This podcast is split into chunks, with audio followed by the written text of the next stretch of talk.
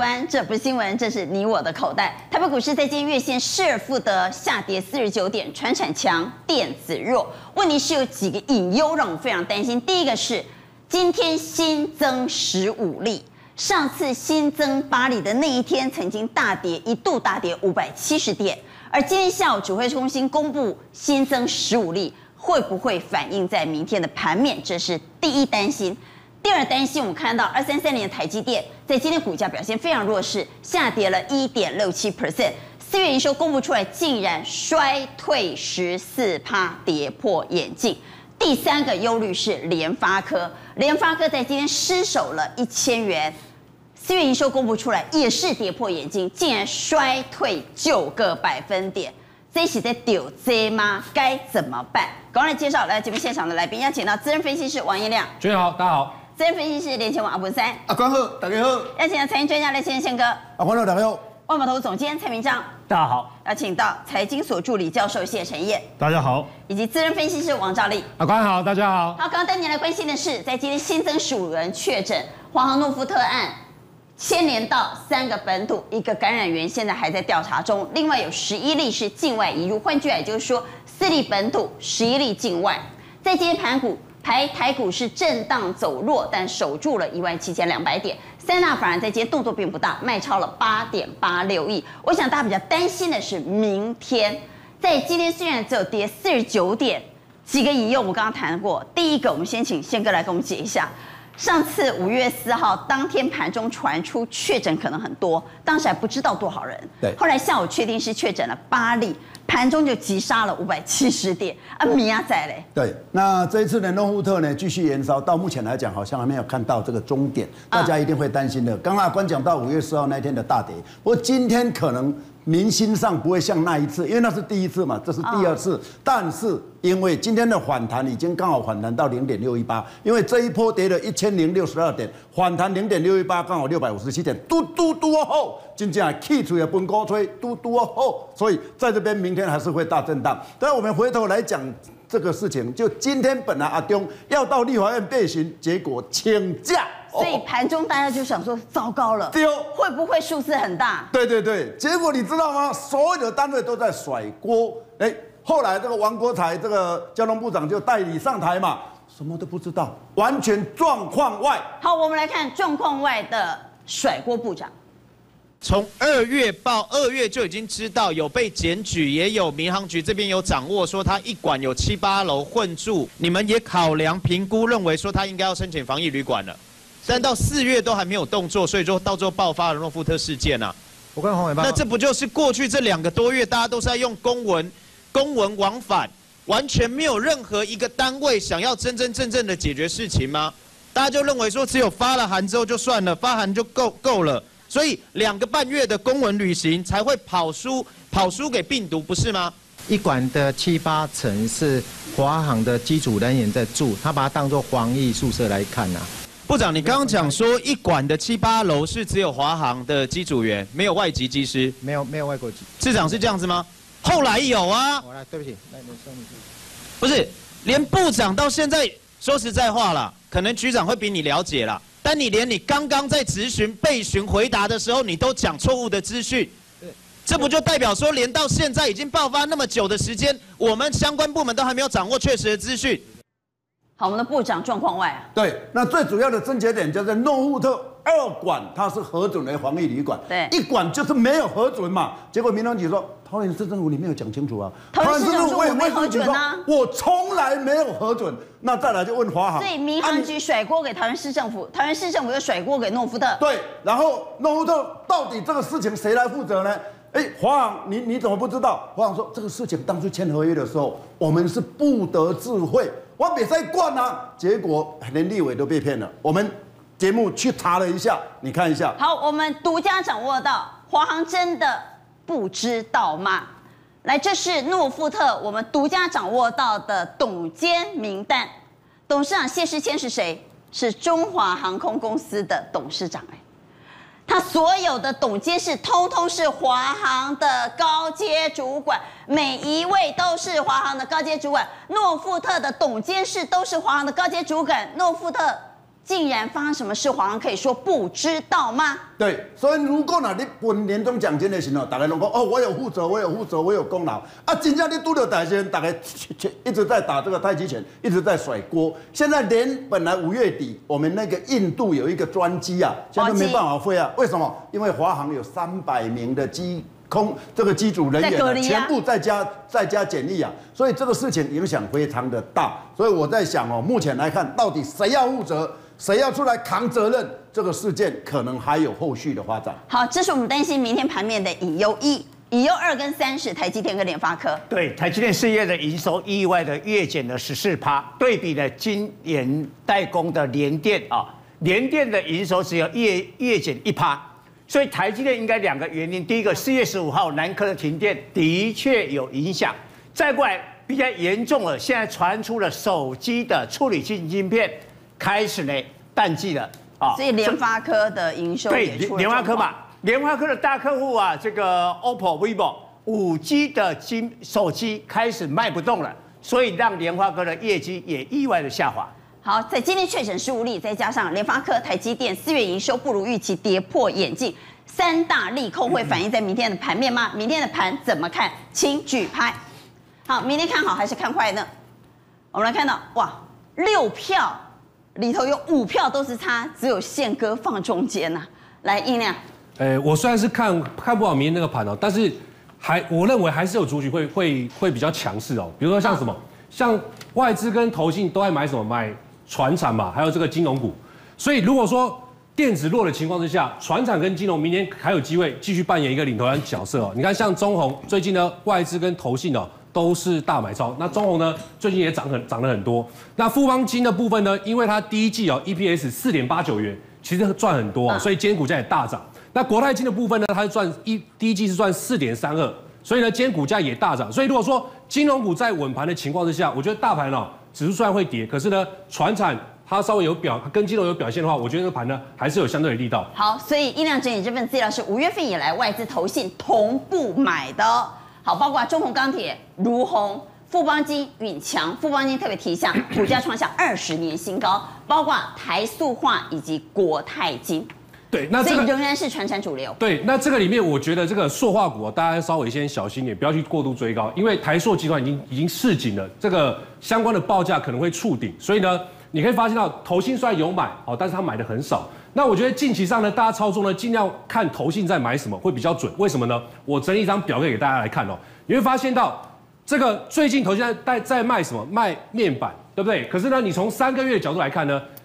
他已经买超大概这个已经十三十三点六万张，十一点八万张，代表说他三个月前这个群创哦十三块十四块的时候他就有买哦，这个呢十四块十五块的时候他就买进，但是最近你会发现到他开始做调节，所以代表说投信最在卖面板，面板呢跌下来大家不要低接，然后再你看这个联电哦台积电红海的部分，你看投信哦很准，有没有注意到？几乎没什么买超哦都在卖超，所以呢你就发现这一类群的股票最近不会涨，他们在加码什么？长荣。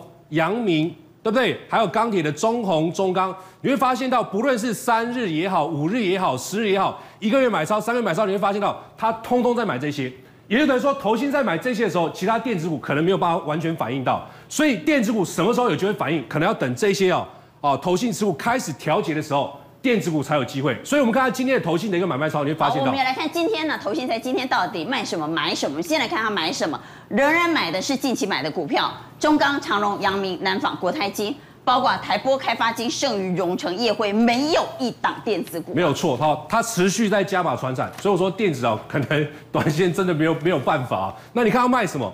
好，卖什么？卖什么？哎，你看到卖华航，因为这个富诺特事件嘛，然后再你看群创面板还是继续卖，所以我说面板先不要做低接哦，看投信什么转买再来看。然后玉山金，然后经济也是电子股，有没有？经济我们看到它 K 线形态哦，你会发现到大卖有没有注意到？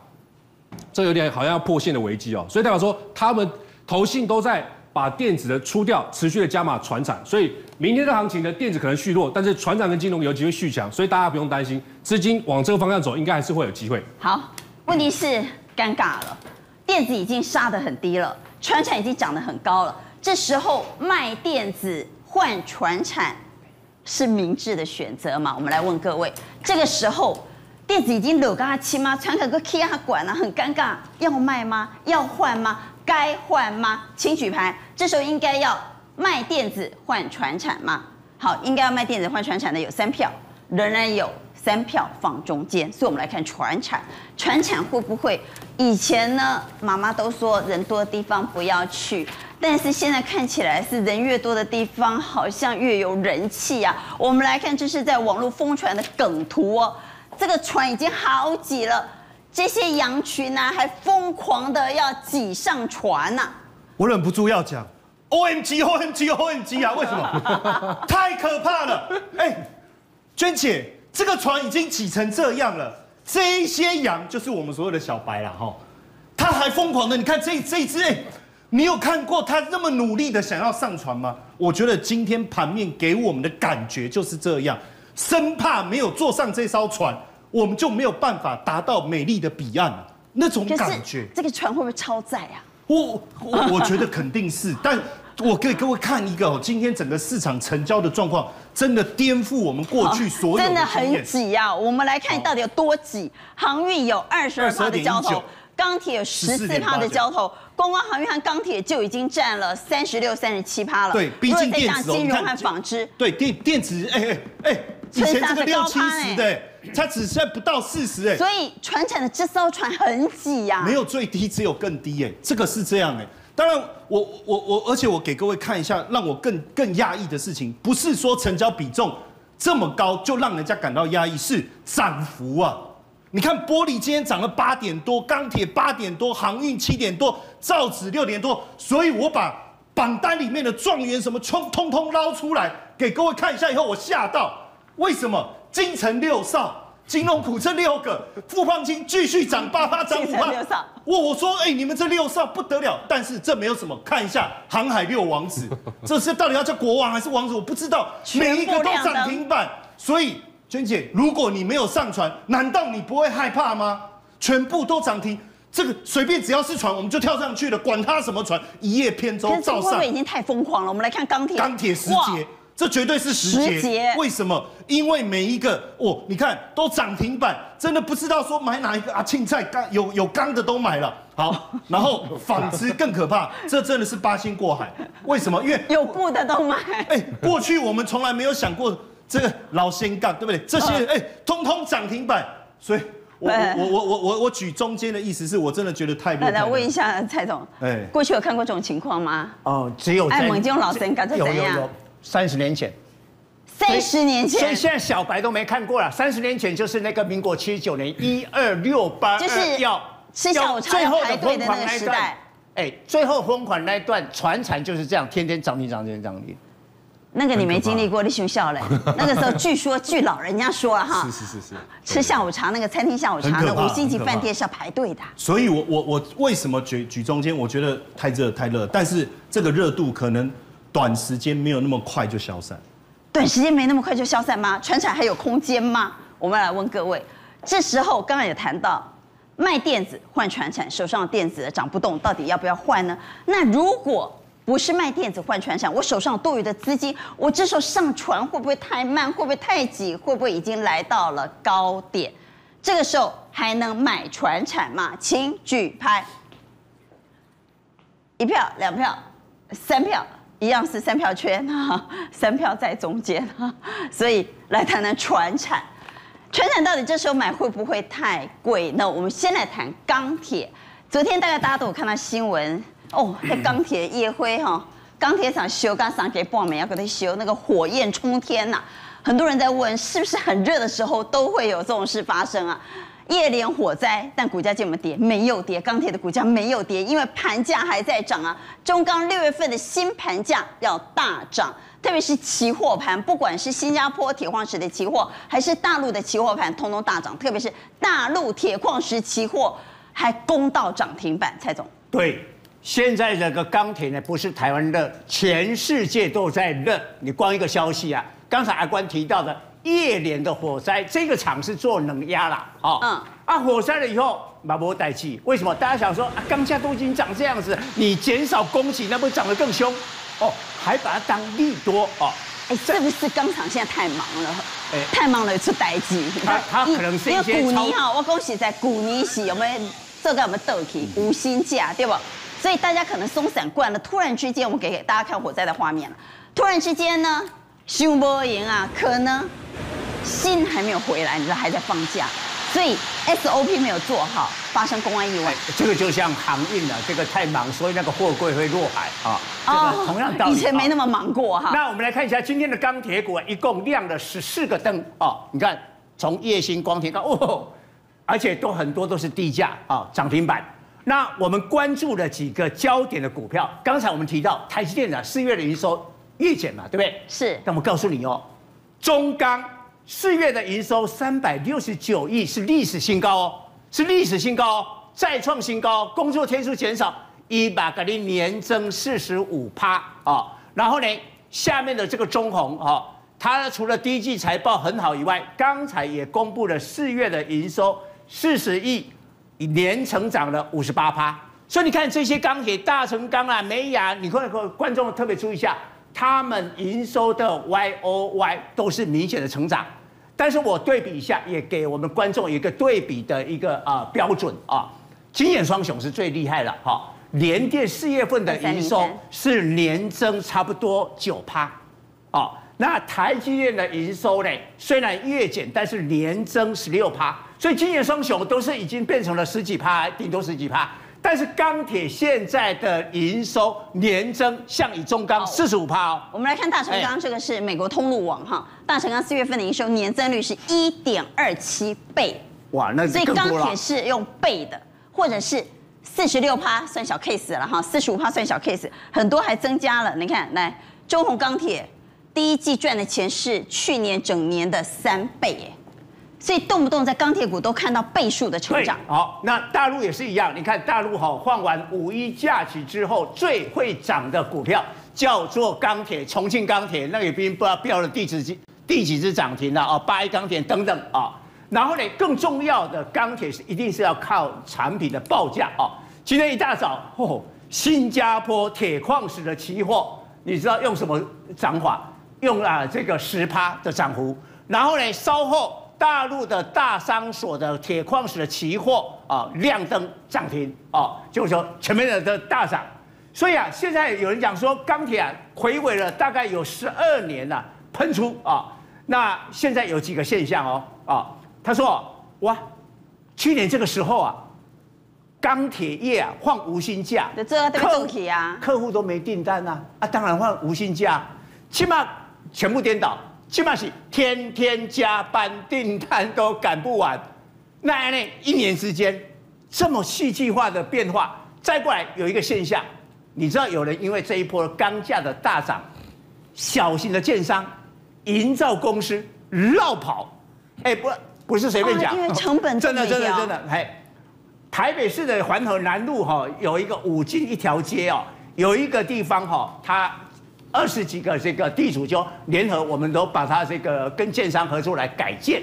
那目前是一个空地的三百平的哈。那那个建商哈在那边啊搞了四年以后发现不对了，钢筋涨了两成，那耍就要把你气了，大行拢气了，哇，省省的省半拍拍啊，这温料哎，竟然已经啊跟银行不按时的缴利息，现在已经绕跑，绕跑。在台北市，对，合建的建商会落跑，哎，帮地产经理谈啊，这没谈啊，没谈，起码他跟先 自我了断啊。好，但是今年钢铁会这么热。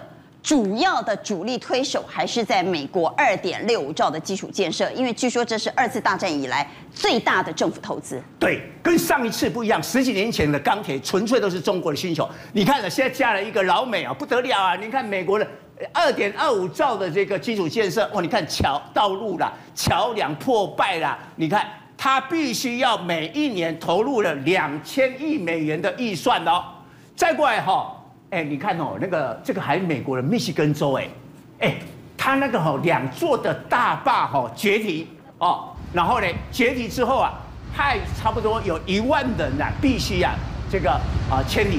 你看这个画面看起来多么可怕，多么可怕！可怕啊，就是你那个水坝都已经年久失修嘛。这不是伟大的美国吗？怎么美国的水坝明明天过后那个画面哈？呃，要有什么灾难？而且这是去年二零二零年五月份的事情，哎。对，这些都要投入庞大建设。另外，川普总统跟现在的拜登总统都同同样的批判，他说：“把你眼睛蒙着，然后走进了美国的机场，以为说来到第三世界。”哦，他还讲那个谁啊？讲那个纽约的那个拉瓜地亚机场。哎，你知道吗？这个机场哦，天花板会漏水的哈，没有歪坏的，只有一条行李的输送带。这个机场的天花板好低哦。你还是个漏水啊？你以为只有我们的机场会漏水？美国也一样。这个看起来比我们的烂，说真的。对啊。所以美国的基础建设其实确实要花很多钱去哦整修装修啊。所以它每年的话呢，大概就需要了六百万公吨的钢铁，还有十几万吨的铜跟铝。但是我们的观众讲说啊，公家税哈，啊，那有没有受惠的哈？我们讲过大成钢，但是我们今天来点一个啊，二零二九的盛宇哦。做什么？他做那个镀锌镀锌的钢卷，那这个镀锌的钢铁一般都用在基础建设跟这个建筑啊。哎，它今天当然涨停哈，但我们看了 K 线哈，至少没有像中红涨得那么可怕哈。中红从我们讲过以后 十几块，我们来看，我们先回顾中红，中红我们是在这里讲的。哎，本节目我们那时候讲的时候，大概没有人相信钢铁会变成飙股。我我讲了以后，大家也是吐槽了啊。啊，五十七块，我现在也不晓得怎么解这个这个中红。不是，那现在买中红？不是，我我觉得我们怎么办？现在怎么办？因为我有一次终于相信钢铁会涨了。我我有一次有讲说中红因为涨太多被警示，二月的 EPS 是零点四五，当时哈四月七号是二十二块，你的理科就高位看零点四五，那当然还会涨。你要看到不是？那现在五十七块四啊，当然这个价钱我我我就不敢评论了。哦，我就不敢鼓励大家进去了。但是我们敢回头看二零二九的剩余哈，起码三十高空，现在找涨比较少的钢铁股，而且它最近这几天是整理的哦。哈，万喜公安呢，安天天喷的说一二三四五五天的整理，第一季的 EPS 是零点八六，因为它用在那个建筑啦跟基础建设会用到它，它去年一整年是零点七七，所以等一下一季就超过了去年的一整年。我我觉得这样的是比较安全的，但是现在的钢铁有一个气氛，什么气氛？中红改又该超标接近六十块，哦，那个十几块的那些钢铁不一定有业绩啊，就开始飙，就开始有。那那个是涨真还是涨假的呢？呃，但是钢铁老实讲还没有反转以前，这些低价的股票会投，还是会再涨，会投机，就把电子的以前的那个 IC 设计的投机的资金，好像那个场景啊挪到这一边。所以你还是要看那个中钢啊，跟中红什么时候停下来？一停下来以后，那个低价投机的就会停了。也许今天来问这个问题有点晚，但是我还是得问，因为现在已经不是钢铁好不好、景气热不热的问题，而是还能不能买的问题。所以来问，到底钢铁现在能不能买？看到那么多亮灯，不买手很痒，可是又很怕，所以到底能不能买？请举牌，钢铁还能不能买？一二。三票认为可以买，两票放中间。宪哥认为不能买啦，因为有比它更好的。我不是说钢铁不好，嗯，因为你从本一比的角度来讲，他们今年再怎么算怎么算，现在本一比差不多十倍左右。我们刚刚讲的航运不到五倍，所以我如果说同样要买船产股，你要去挤那个航运的船。我我宁愿去挤航运的船。那个小羊都快掉到海里了。没有没有没有，这是 那只掉那只小羊。刚刚蔡总刚刚蔡总说哈，这是三十年前、四十年前才曾经看过的。你应该也经历过嘛？对，你也经历过那个时候。那时候哈，你每一次卖掉回去都是堆心肝，卖那么早干嘛？因为开盘就涨停了呢，我怕嘛，开盘就涨停啊，啊涨停就想要卖了，卖讲吼，这样卖落去吼，你若开我就得爆。拢未开，啊，所以讲哦，以前捌叫安尼限价哦，面啊真歪歪，啊，所以今嘛这个知影，而且千载难逢的机会。好，所以照理来谈，这些乖离率已经很大的传产怎么办？就是已经涨很多怎么办？对啊。而且哈，不只是乖离率很大哈，乖离率指的就是它涨很多嘛，哈，它跟基线的距离很远，就表示它真的喷出了哈，而且融资还暴增，还很多小白在里面，很多小白。要涨很多的怎么办？对，其实我跟大家报告，可是偏偏都是涨最多的。对，没错，其实哦，现在的偏偏都是最厉害的。因为哦，现在电子股的资金真的慢慢的。来看三位数的阳明真的来了。我们曾经问过这个问题，对不对？在节目上举过牌说，真的，到底航运会不会看到三位数？真的看到了。缺嘛？真的看到了。这个疫情的时候大概就有四块多，现在涨到一百块，涨二大概二十倍了啦。那其实我讲，因为这个公布营收了啦，哦，稍微我讲一下，我就说。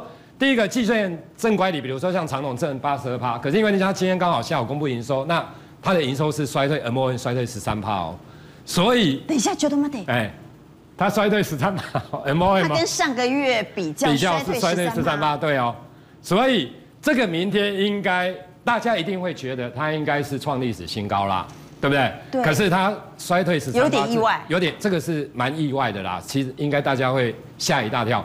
那阳明的部部分。它是创历史新高，可是它是小增一点点哦，是一点点而已，大概一趴而已，大概就有一趴，所以这个衰十三趴，这个是增一趴，所以你看一下，明天。但是两档今天都涨停。对，明那两档今天，可是你看长隆今天的尾盘哦，两点半那时候哦，其实盘后那个量非常大，八千。我们来看长隆的盘中走势。对，你看最后一盘的时候，其实两点二十呃两点一两点两点半盘后交易的时候，嗯、你可以看一下，其实它的量蛮大的，就很多看到新闻的开始。对，八千多张。对对，八千多张哦，最后一盘哦。所以如果明天长荣因为这个营收的消息而压回，会影响到整个航运股？我觉得会啦，我觉得会啦。那这样它假如压回的话，有可能也会影响到这一些钢铁股的部分。刚刚蔡总有讲，中钢是创历史新高，没有错。可是它的四月份营收跟三月份营收 MON 是一点点哦。他们都只有一点点，你要求也太高了，人家创历史新高，你还要超过很多就。没有啦，可是要看股价啦，他这种真的飙了啦。学生已经考九十八分了，对啦，这个大概他就只剩下两分就要满分了，不然要怎样？可是因为，可是股价真的比较高啦。我的意思说，稍微有，假如它真的正的正的状况之下，涨多的会稍微明天会震啊，不是说我一定会大跌的，而是说它的震荡幅度可能传产明天会震哦。对，会震，涨多的会震哦。嗯。那华新这一些来讲，因为铜价还在涨，这个应该也还有机会啦。那台波其实说真的，它的乖离率比较没那么大，有整理过。啦，相对上来讲是比较好一些，所以资金的部分其实它还是会往，虽然他们震好了钢铁跟所谓的航运震，可是我觉得还是有其他的水泥。那我们看一下。其实水泥股的部分呢，大家都可以留意。为什么？这个是中国水泥的它的一个指数的部分。所以你认为这个时候应该去找低基期涨比较少的船产？对，没错。然后高值利率，因为水泥股的部分大概它的值利率都有四趴以上。你比如说像台泥、亚泥那。就这个船人不太多哎，人气不太够啊。就是人不要太多，不然会那个船哦，有时候会崩崩下来啊。你知道？好，超载啊。对，超载啊。好，那你看一下水泥的部分，这是今年以来的水泥的一个指数，其实它也是创下。新高的一个水准，只是说大家比较没有去注意到啦。好，那我们看一下这水泥当中，当然有台泥、亚泥、嘉泥、环泥。那我们来看一下环泥的部分。其实另外一个水泥的部分，除了所谓的一个中国的水泥的指数是创新高之外，台湾的预拌混凝土的部分很少再涨。结果呢，它创下了最近这七年的新高，也大概快接近十年的新高。所以环泥的嘉泥的部环环泥的部分来讲的话，它水泥啊、混凝土啊、石膏板，它的石膏板。市占率更大，大概有九成以上。那又有磁合、六合机械等等，所以它的营收其实它它蛮厉害的喽。它三月份的营收是创下历史新高的水准哦。四月份的营收其实是在新高附近哦。那你看它的股价，其实说真的，它从高档拉回来，今天拉出了红 K 棒的一个走势。那你看 EPS 哦，其实我觉得去年 EPS 是一点九一。那美股的净值，其实我跟大家报告，现在传产股哦。赚钱的股票很少，股价低于净值的啦。它的净值是二十八点五嘞，它现在才二十六点五。那另外的第一期的 EPS，今年第一季是零点三五，年增是四倍。它虽然没有钢铁股那么强，它也没有航运股获利那么的飙，可是重点是人家也年增四倍啊。那今年的 EPS 来来看的话，应该随便都有两块多以上的一个水准。所以本一比大概只有十倍，股价又低净值。你看这种现形，我觉得。这种哦，买起来会相对比较安心呐、啊，跟航运或者钢铁来做比较。我在想，投资人现在心情一定是我很想买船产，我这属于对流行哎，但是它又涨很多。那你叫我买比较冷门的船产吗？敢没 key，这种股票没人在买呀。所以呢，想买这个是既爱又怕呢，既期待又怕受伤害。所以我们来问一下，这个时候找涨幅比较小，但是财报仍然亮丽的船产，是不是一个？好的方式，一个好的投资方式，请举牌。一二三四，所以四票认为买传产，然后买涨比较少的哈。但是财报不错的。但是有一票差，一票放中间来差的，我因为我觉得强还是强，哈，那弱就是要追强的、啊。但是弱的哈，一般来讲是混水摸鱼。但是水泥哦也还不错，因为财报表也很好。那水泥也是受到大陆去所谓的这污染化的一个效果也不错。但是我觉得水泥它的爆发力跟钢铁比较，那差距太大。啊，为什么放中间？因为我那个林志玲只有一个了。那灯光暗淡的时候，很多如花会出来。但是如花可能只是垫档而已。你说水泥只是像如花一样？对，它都垫档。包括钢铁，你你刚刚在讲中钢，中钢第一季才赚零点五八，哎，你现在四十块。好，那航运股 double 嘛，四十四十几块的 double 嘛，九十几块嘛，对不对？它第一季赚七块，同样差很的呀。姐，你赚零点六毛都不够，我赚七块，哎。无人的十分之一耶。如花讲，我都在处理来丢钱，跟我什么关系啊？所以，但是还是有三票认可，认为这个时候可以找比较低基期的传产股。但还是要来谈谈电子股，不能因为一路虽然的歪差一样，我们来谈谈 IC 设计哈。特别是郭明錤又在这时候亏钱，实在是落井下石啊！他亏下面请呢？他说印度的疫情恶化，联发科、高通最好的、最美好的人生已经过了。最快成长期已过了，就这个意思嘛，哈。所以今天联发科呢，一有过敏期开枪，二有营收衰退的疑虑，股价表现非常弱势。啊，文赛，IC 设计怎么办？如果连老大哥都不涨，那其他小弟呢？对，IC 设计今天联发科屋漏偏逢连夜雨，因为公布了四月的营收又不好了，哈。那上次在四月二十八号华硕会里面。嗯完了之后，大家预估第二季比第一季营收成长十五趴，是成长十五趴哦。结果出来的话是减八点九。那今天已经跌这么多了，又月减九趴，又比原来预期的差太多了哦。本来是成长十五趴哦，但是你说它很糟嘛，人家也是历史第三高啊。对，但是因为之前法说会有那个疫情啊，期待太高了，期待，所以其他的股票本来联友也很好啊，天意哎，你说也创新高也很好啊，金豪哥你说创新高，好不容易礼拜五反弹的 IC 设计在今天又纷纷落难了。对。那最重要有一个外资，这家外资以前大家一直在查说，啊，这到底是什么公司？哦，这叫新华资本这家公司。过去哦，哎，他第一个把这个台积电的话调高到八百块、一千块的是新华资本哦，是这一家，还是这一家？但他这一次第一个把这个联发哥砍下来，好，他说三个不是郭明錤啊？啊，郭明其中之一是后面的，一开始其实是新华，一开始这个联发哥跌七十几块，是因为这个。那后来郭明錤是在盘后，那时候慢慢有一些消息出来补枪的，哦，所以郭明奇其实补枪的。对，好，那我们来看新华资本到底说了什么。第一个，他说高通晶片生产的瓶颈排除了，啊，你的敌人呢，现在瓶颈排除了，特别是你的敌人呢，中阶在内的晶片对联发科会带来威胁，为什么呢？因为高通有四十五款中阶晶片，联发科才二十八款。好，这是新华的看法，连老师呢？那我是觉得说，第一个哈，这个。高通在前几天法说会，他说他第三季营收是七十一到七十九亿美金，他第二季是七七十九亿，表示高通对第三季他没有看好哦。但是为什么新华资本反而看好他？那为什么没有看好？因为最重要的哦，不是台积电、力积电帮你做晶片而已哦，还要封测，还要电源管理 IC 这两个东西。联发科之前赢高通是这两个东西，你知道像日月光这种封测的打线机台。缺口是四十趴，你高通找谁去封测？好，第一名的话日月光，那第二名 Amkor 是美国的厂商，第三名的话哎就细品还有国内厂商，所以他要找电影管理 IC 的厂商，还有找封测的厂商的话，他不容易找得到。好，所以你说他排除了，而且重点在哪里？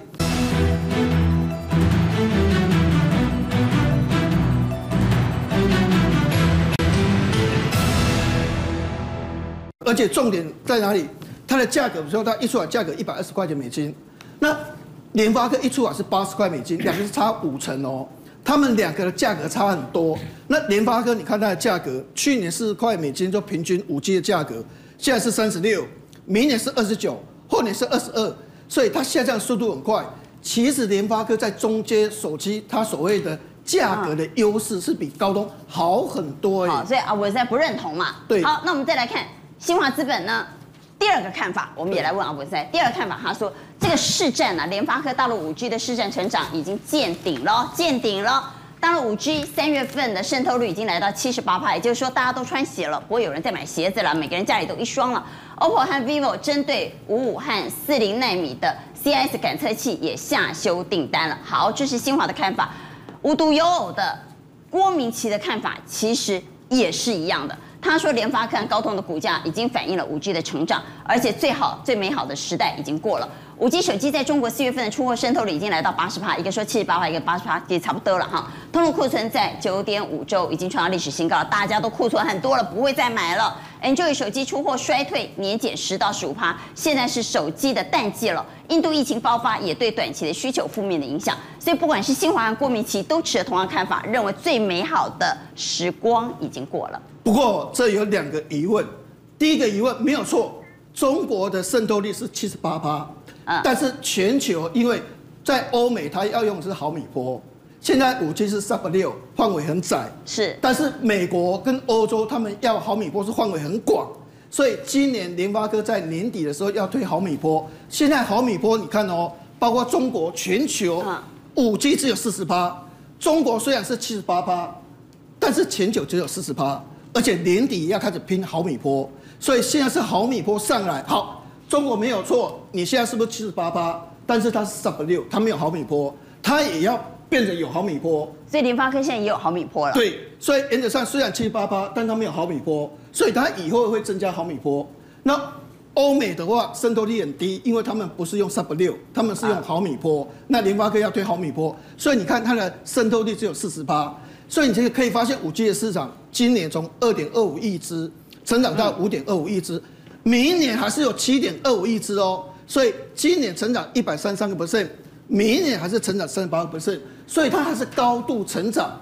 那这个库存是为什么会库存哦？因为之前哦，大陆哦怕被中被美国制裁，晶片一直进来，一直进来，库存一大堆晶片，所以他赶快做手机，赶快做手机，市场需求还没有那么强，但是他拼命进来，怕会被被抵制，又有缺货的问题。所以变成说，他就一直进来，赶快做，赶快赶快做。所以这个库存增加是因为这个环境而形成的。好，换句话也就是说，不管是郭明錤还是新华的看法，文山都不同意嘛？啊，对。那股价呢？好，那我们先看下一页的一个部分哈。那其实联发科，也许你认为就是说，它手机遭受一些打击，对不对？嗯。但它有五成不是手机哦，它有五成是其他东西哦。你看 WiFi 的东西哦。这个 WiFi 的东西的话，原则上它现在非所谓的这个手机的话，已经五十趴。WiFi 的东西现在是非常好。然后像它这个 Google 这所谓的人工智慧的晶片也非常好。另外智慧音箱，智慧音箱它全球市占率是五成呢，所以这个百分之五十的业务它现在是蒸蒸日上。那有些人就说啊，你没有钱呐、你没有钱可以投入购并。你看它现在的钱是一千七百一十三亿，每一股。大概是一百多块，今年是两千四百零一亿，每一股大概是一百五十块，我一百五十块多花了十七块，摩擦，因为我现金很多啊，我一百五十块要去合并啊，请问一下我有没有钱？我钱很多啊，那你为什么说他没有现金？他的现金是两千四百多亿，以他的股本一百五十九亿来讲，哎，这个现金很多呢。所以回到股价，好不好？我们来看股价。问题是股价会怎么反应才是关键。对，那原则上我们来看 K 线图的部分。好，我们来看联发科。因为股票市场其实，因为我们从资金部出来哈，一般来讲，从 K 线图来看的话，都要讲究所谓停损停损了哈。对。所以原则上之前这边的一个低点哦，在这个地方哦，那明天就要看这个地方哦，大概是还九百五十八块左右哦，大概这个地方哦。那这个地方当然很接近。那一般来讲，我们是认为就是说。应该是在真正的一个所谓的测试的一个情况，那我个人认为应该不会跌那么多了哈。但是但是跌破九五八要停损。对对，因为毕竟它是一个所谓的现行的一个比较不好，因为自营部常常都会要做一个停损一个准备。那如果联发科跌，其他的小 IC 设计恐怕也会纷纷落难。对对对，因为它毕竟是一个指标，而且它第一季赚十六块，今年大家估计，即使新华资本这样，它是估计赚五十六块呢。所以五十六块货币还是很好，所以我个人认为哦，这类型股票整理完再攻，机会还是很大。好，IC 设计到底要不要卖呢？我也来问一下其他的人的意见。来，IC 设计要不要卖？请举牌。好，很多 IC 设计真的都跌很深了。卖是。好，我们来看要卖的话给圈哈。我们看到有两票、三票啊，三票认为要卖，三票在中间，哈，有三票认为要卖，三票放中间，放中间应该是看个股啦。好，我们也紧接着带你来关心的是，今天有一则非常非常热的新闻，叫长征五号。长征五号竟然突袭坠地球，哇，大家惊到要死，甚至之前有人说有没有可能会对台湾擦边球呢？所以长征五号坠毁地球这件事呢，引发了全球的关注。它真的掉下来了，所幸是掉在马尔地夫四十二公里外。NASA 署长非常生气，就骂说：“你中国啊不够负责，竟然让长征五号失控坠回地球啊！”那长征五号的失控坠回地球背后，其实有我们所不知道的原因。当然，这次中美是互骂了，美美国骂他不负责，中国骂他双标了哈。但你自己也摔过？哎，你你你一九七九年你把他起来呀，你把跟听欧美共，你你打开弄安那样。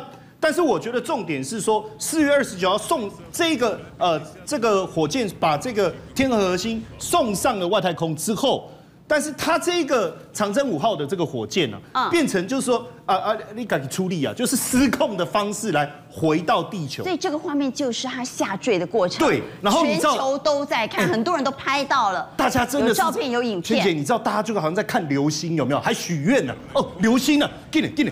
哦，这种感觉，速度很快。然后因为美国去计算，他完全没有办法去掌握说你到底会走过哪里，掉在哪里，变成美国既然是画了很多的可行性分析啊，所以其实我们就很担心说，每天都在看看，不是在看流星许愿，是在看说火箭会不会掉在我们这里。还好，当然。那为什么会扯到台湾呢？是他在计算过程当中有可能会对这个线图就是经过啊，而且如果真的。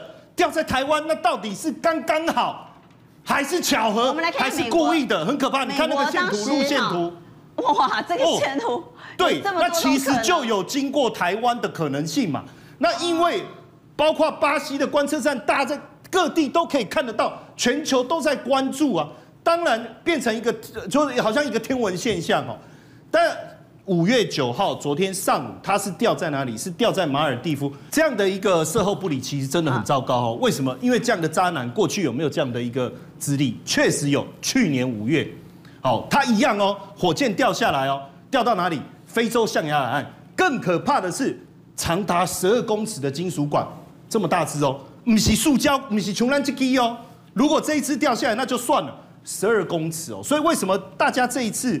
会觉得很害怕的原因在这里，但我觉得背后，呃，为什么中美双方斗得这么厉害哦？而且频频发射火箭。对，就是你为什么要一直发射火箭？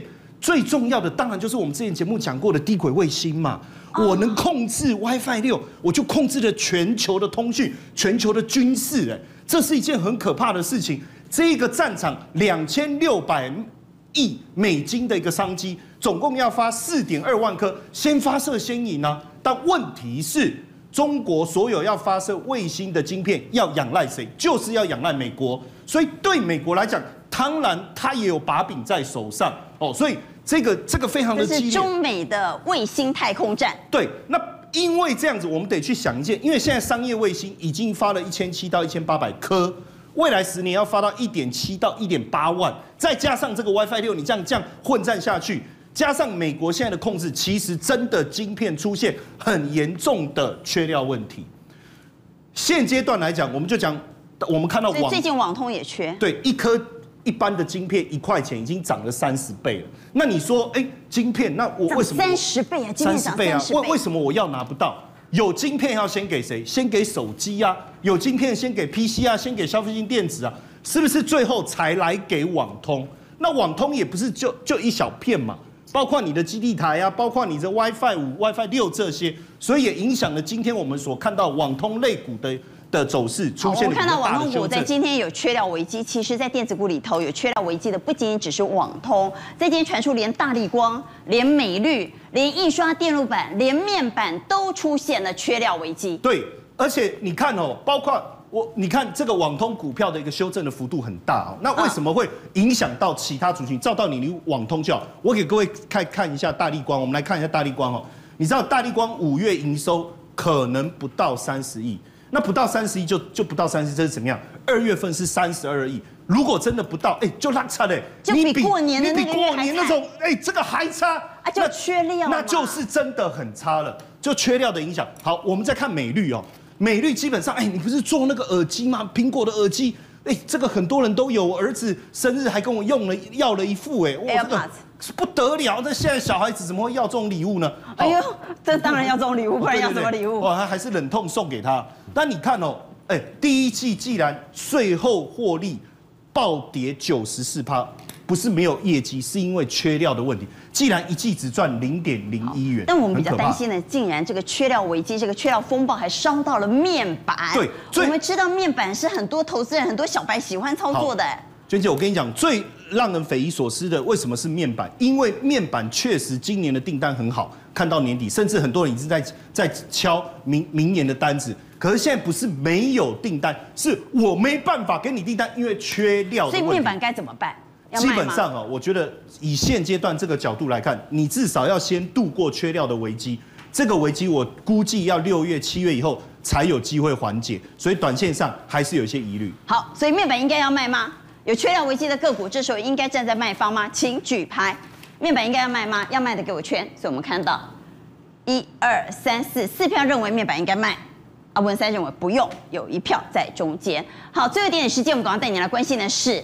国际间发生几件大代志，下面大代志呢？骇客竟然攻击了美国的能源设施，也就是美国的油管，让美国有十八个州进入紧急状态。你有怎样这个代志多严重？第一时间这个消息一出来之后，汽油暴涨四个百分点。对，那这也是最近这几年发生的一个事情。这些都是专业的老手，而且呢，他。已经害入了这一家的美东的油管公司里面，他拿了一百 GB 的一个资料，这些数据资料以后，让整个美国的整个十八个州进入紧急状态。我们来看，当天就五月七号当天，五月八号马上，它的一个汽油的期货涨了四趴。原油六月的原油期货就涨一趴，那当然这个严重不严重？它影响到汽油、柴油以及航空用油，每天影响的是三百四十万桶啊。因为这样的这么大，尤其是航空用油，其他汽油才有可能还有一些替代效应。完全航空用油，起码大家惊讲，所有美国的飞机根本都飞不起来，没油好加啦。而这个油管有多长呢？画面上你可以看到，长达五千五百英里，换算我们比较习惯用的公里，就是将近九千公里。这么长的油管是美国最主要、最大的油管，所以我们不知道它会关闭几天。如果时间超过四天到五天，那么影响金价无告多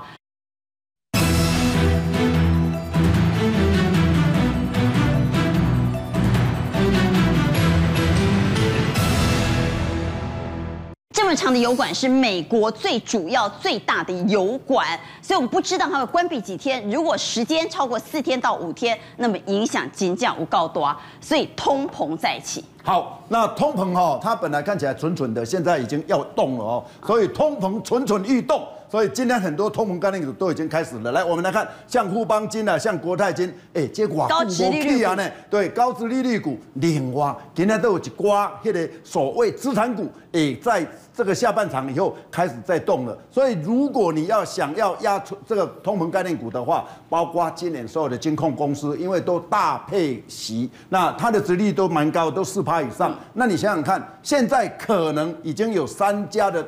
三家的一个投资公司说，可能要回到七零年代。那这样的话，很可能 FED 呢，它在这个今年的第四季，可能开始要由降息的循环变成升息的循环。那我们来看一下富邦金啊，在今天股价创下二十年新高，殖利率高达五点二 percent。对，那我们来看 K 线图哈。最近金融股其实没有什么利多了，这些利多都已经是很早的了，那都是去年的。那今天这一根的话，代表什么？代表资金已经慢慢往通膨这个方向去做一个思维。那如果这样的话，那从这一些高值率里面，在包括可能要注意一下资产股。我们来看二一零一的南港哈。那南港其实，在最近哦，几乎都在这个盘盘整的一个格局。最近这两天刚刚拉起来，而且这是下半场，今天的下半场才开始动的一个股票。这些股票可能未来要特别注意。